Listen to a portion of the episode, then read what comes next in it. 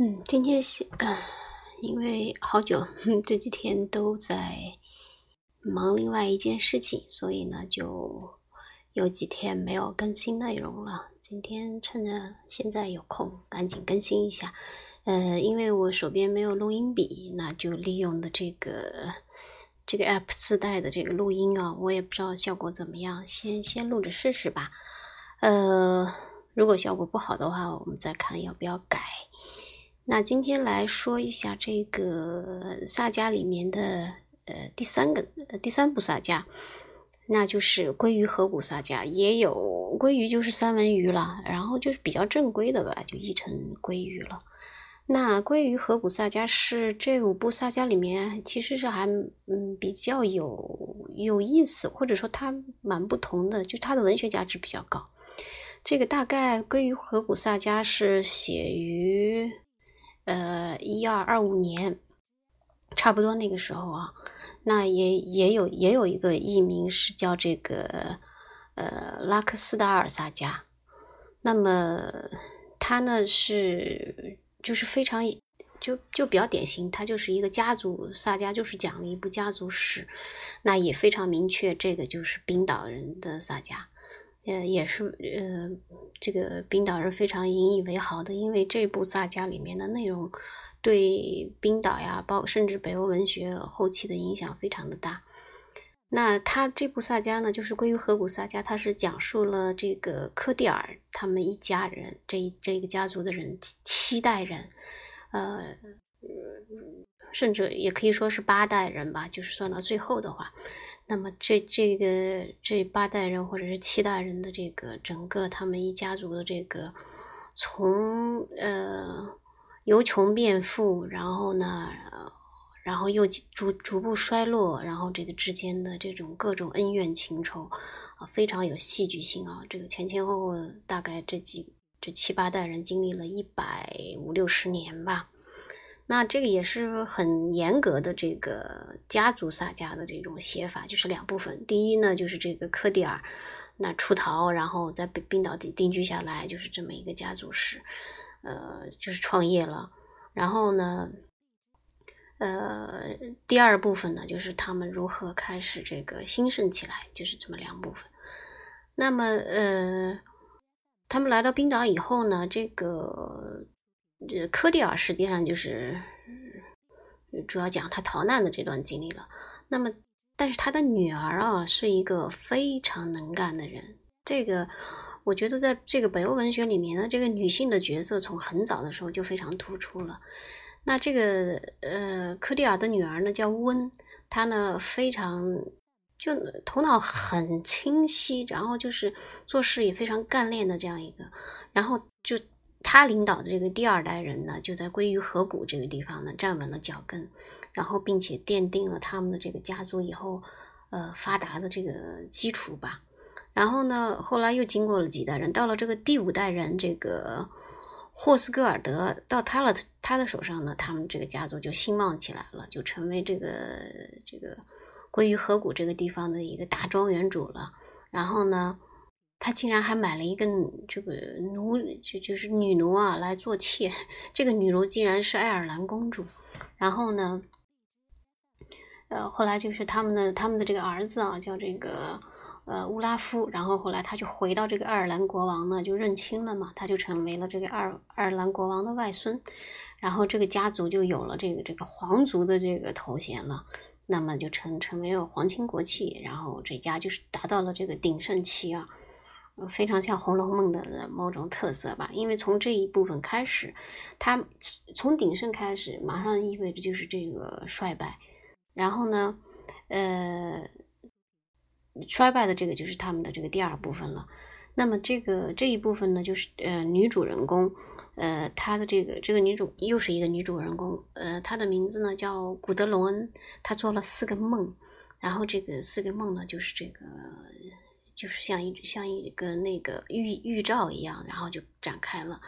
那首先呢，就是这个呃爱尔兰国王的这个外孙啊，去去认亲的这个外孙，嗯，他的儿子乌拉夫的儿子，嗯，克亚丹呢，他卷入了和这个女主人公古德隆恩的这个爱情纠葛里面，后来嗯，而且嗯带来了杀身之祸。那么这个霍斯戈尔德的这个家族呢，就开始衰落了，然后别的家族就开始取代了他们。那么也就是这个呃所谓的富不过三代，他们也就是富不过五代吧，然后就衰败了以后就被就结束了。那呃，这个鲑鱼和五萨家之所以这个地位这么高，主要是他的文学地位。他呢，就是他不是以其以往的这个萨迦，甚至包括艾达，就是比较混乱吧，逻辑就是东一东一下西一下的，然后这个呃分出去的这个枝枝叉叉也非常多。归于河谷不是这样，它的条理非常清楚，线路也很清楚，就是所谓的这个红线啊，贯穿始终。然后呢，它的情节呢又又非常的曲折，所以。呃，就是看起来就是经常让人家爱不释手的，就是能一直看下去。然后，尤其是他的这个第二部分啊，就古德隆恩的这个梦，然后呢，他如何就是这个女主人公由爱变恨的这种心理描述也很细致。所以，呃，这个归于河谷写的非常好。那他的那种就是悲剧一步步的这样推上了高潮。然后呢，嗯，而且他的这个人物刻画也非常有特色。这个里面的主人公是女性，这个和以往的萨迦不一样。那么，呃，所有的这个男主人公，其实这里面都是这两位女主人公的这个陪衬。那么，尤其是这个第二部里面的这个女主人，呃，这个女主人公叫做这个古德隆，她的形象非常清楚，敢爱敢恨。然后呢，长得又漂亮，但是该泼辣的时候又很泼辣，该狠毒的时候又非常狠毒。但是呢，她她明媚的时候又很明媚，所以这个这个性格对后来的这个文学影响就非常的大。他就不是这种单面性的这种人物，他是有具有多重性的这个呃人人物形象的刻画。然后，嗯，而且他的这种呃。浪漫主义的这种基调呢，也是呃很清楚，然后是他的非常明显的一个特色了。那么这种嗯爱恨交织的这种这种题材啊，也是然后成成为这个后期的这种呃，我我觉得不仅仅是北欧文学，是很多文学作品都用来借鉴这种。这种爱恨交加、爱恨情仇、真善美、假恶丑的这种交织冲突，它不是说这种呃高大上就高大上，它往往都是交织在一起。就每一个人的性格里面都有都有这种多面性。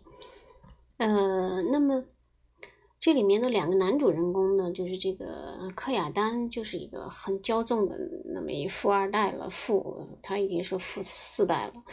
那么。他呢，就是很矛盾的一个人。他呢，又非常崇拜那些海盗，但是他又没有那种，实际上他的骨子里又没有这种精神。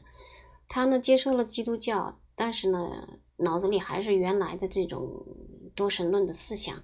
所以说，呃，经常，就是他就他的行为就非常的那种怪异吧，各式各样的。然后，嗯，他的有时他的这个经历也很有意思。然后他也，比如说他。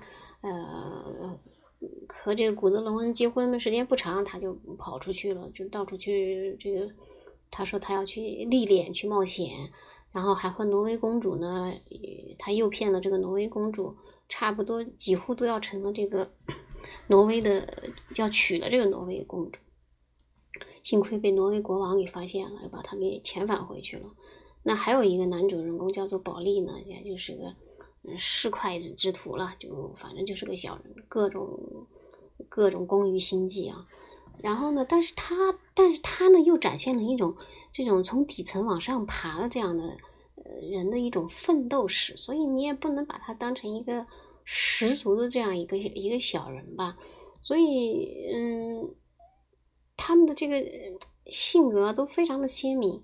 那就不像以前的这个萨迦里面都是这种不是很清晰，要么就是清晰起来就是那样一个个性啊。所以说古德隆恩呢，呃，他就非常像这种后期的这个骑士文学里面的那种欧洲贵妇的这样一个形象。